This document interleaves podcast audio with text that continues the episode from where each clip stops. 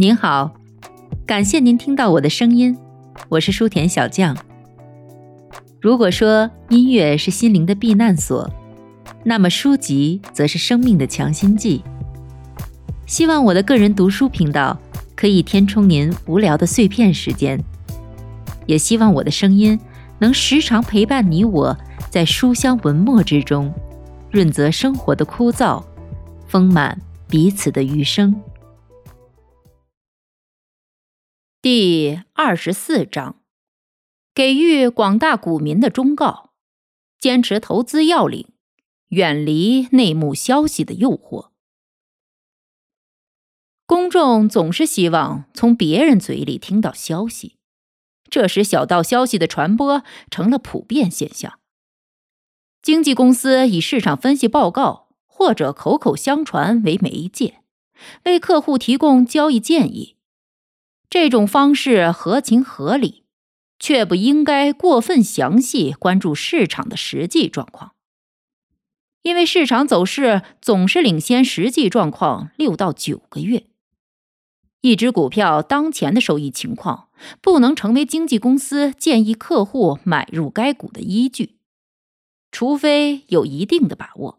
可以确定，六到九个月之后，公司的业务前景可以维持相同的收益率。如果你目光远大，能够理性清楚的看到市场行情的发展将会改变当前的实际力量，那么今天我们讨论买卖便宜股票就没有什么意义了。交易者必须具备高远的视野。但经纪商只关心赚取眼前的佣金，所以他们提供的普通市场报告不可避免的存在着各种谬论。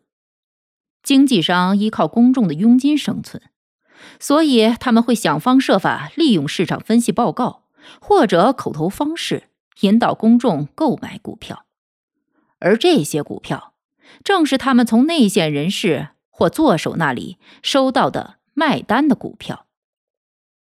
内线人士常常跑到经纪公司老板那里说：“我希望你制造一个可以让我脱手五万股股票的市场。”经纪公司会要求提供一些具体情况。假设这只股票的报价是五十美元，内线人士告诉他：“我会给你共计五万股的认购权，其中以四十五美元的价格给你五千股，之后价格每上涨一个点。”就给你五千股，最后我会让你以市价卖出这五万股。现在，对于一家经纪公司而言，他拥有众多的追随者，这钱就可以非常容易的赚到。而这样的经纪公司，也正是内线人士所追求的对象。一家经纪公司如果有直通线路连接分公司，并且在全国各地耳目众多，那么在这类交易中就会拥有一大批追随者。请记住，在任何情况下，由于拥有卖出的权利，经纪公司的炒作是绝对安全的。如果他让客户跟进，就能够卖掉全部持股。除了正常的佣金之外，经纪公司还能大赚一笔。我想到华尔街一位著名的内线人士的事迹，他会拜访一家大经纪公司的客户经理负责人，有时会更进一步去拜访公司的某一位小股东。他会说下面这些话：“哦，老兄，我感谢你多次给予我的帮助。我现在给你们一个真正赚钱的机会。我们正在筹建一家新公司，吸收集团中一家公司资产。”我们要把这只股票的价格比目前报价炒高一大截我打算以六十五美元的价格转让给你五百股巴塔姆百货的股票，它现在的价格是七十二美元。这位心存感激的内线人士把这个消息告诉给很多证券公司的十几位负责人。既然收到这位内线人士礼物的人都在华尔街工作。那么，当他们拿到已经获利的股票时，会怎么办呢？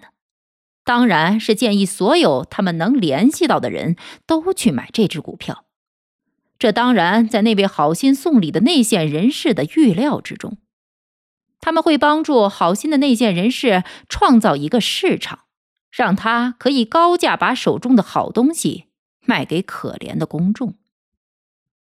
还有一些脱手股票的手段应当禁止。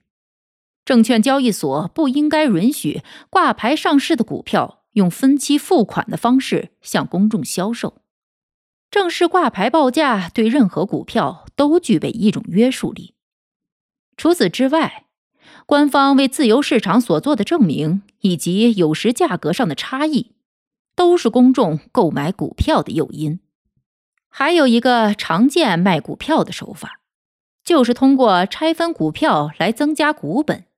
这个招数使不爱思考的公众损失数百万美元，却没有让任何人入狱，因为这种方法十分合法。其手法就像是变换一下股票证书的颜色而已。无论是一股换两股，还是一股换四股。甚至是一股换十股，这种把戏的目的，无非是让原来的股票变得更容易出售。原价是每磅一美元的大包装，很难卖出去。现在改为每四分之一磅二十五美分的包装，可能就好卖多了。或许价格可以卖到二十七或三十美分。为什么公众不去问一问？股票为什么变得容易脱手了？这是华尔街慈善家们又在玩的把戏。聪明的交易者一定要警惕其中的风险，谨记天上不会掉馅饼。这些花招就是警告，公众们却置之不理，导致自己每年损失数百万美元。法律会惩罚那些编造或散布谣言者，他们的这种对个人或公司的信用及业务造成负面影响的行为，会故意影响公众卖出股票，压低股票本身价值。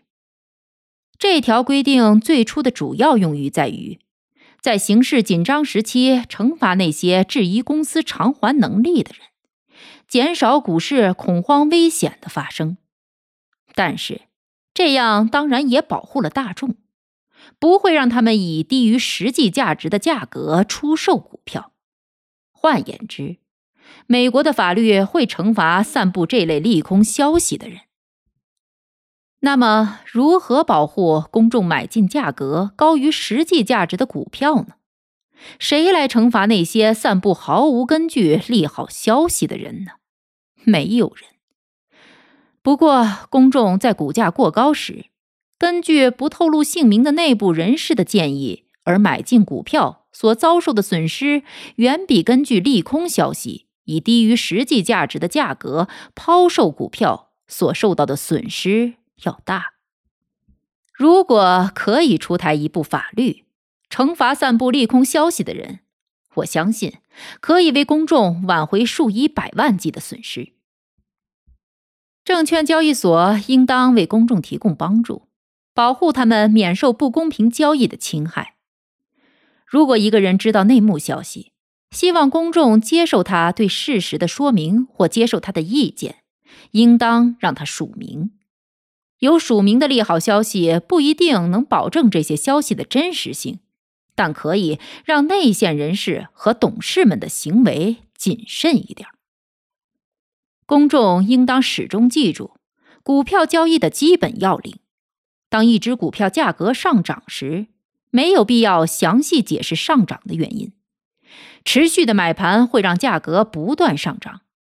只要股价保持上涨，偶尔出现自然的小幅回调，那么跟随涨势操作是非常安全的。然而，如果股价经过长期的稳定的涨势之后开始掉头下跌，只是偶尔有些反弹，那么显然阻力最小方向已经由上涨转为下跌了。情形就是这样，为什么要寻求解释呢？股价下跌可能有很好的理由，但这些理由只为少数人知悉。他们要么秘而不宣，要么告诉公众这只股票很便宜，建议赶紧入手。这个游戏的本质就是这样，公众应当认识到这一点。少数知道内情的人是不可能说出真相的。许多所谓的内线人士或官方言论，根本没有事实根据。有时甚至没有人要求内线人士发表声明，无论是匿名还是署名，都是如此。这些言论其实是在市场上拥有巨大利益的某些人杜撰出来的故事。在一只股票价格上涨的某个特定时段，大量持股的内线人士为了便于交易这只股票，并不抵触让专业人士提供帮助。不过，虽然内线人士可能告诉大作手买进的时机，却一定不会透露卖出的时机。这样就使大作手处于和公众相同的境地。不同之处在于，大作手必须有一个巨大的市场，可以接纳他的出货。这时正是公众得到最具误导性的信息的时候。当然，有些内线人士在这个游戏的任何阶段，你都不能相信他们。通常情况下，大公司的老板可能会根据内幕消息在市场上采取行动。但是他们并不对外撒谎，他们只是闭口不言而已，因为他们发现，有时候沉默是金。我已经说过很多次，不过即使说的再多也不为过。我作为股票做手多年的经验让我相信，一个人在某些特定情况下，在一些个股上可以赚到钱。却做不到一直不断的战胜股市。无论交易者的经验多么丰富，他交易时犯错亏损的可能性总是存在的。因为投机不可能百分之百安全。华尔街的专业人士知道，与饥荒、瘟疫、庄稼欠收、政治变动或所谓的正常发生的意外事件相比。根据内幕消息进行操作，让人破产的速度更快。无论是在华尔街，或是任何其他地方，都没有通向成功的坦途。既然如此，何苦再让自己的道路更加坎坷呢？股票大作手回忆录全书已播讲完毕，感谢您的收听。祝您生活愉快。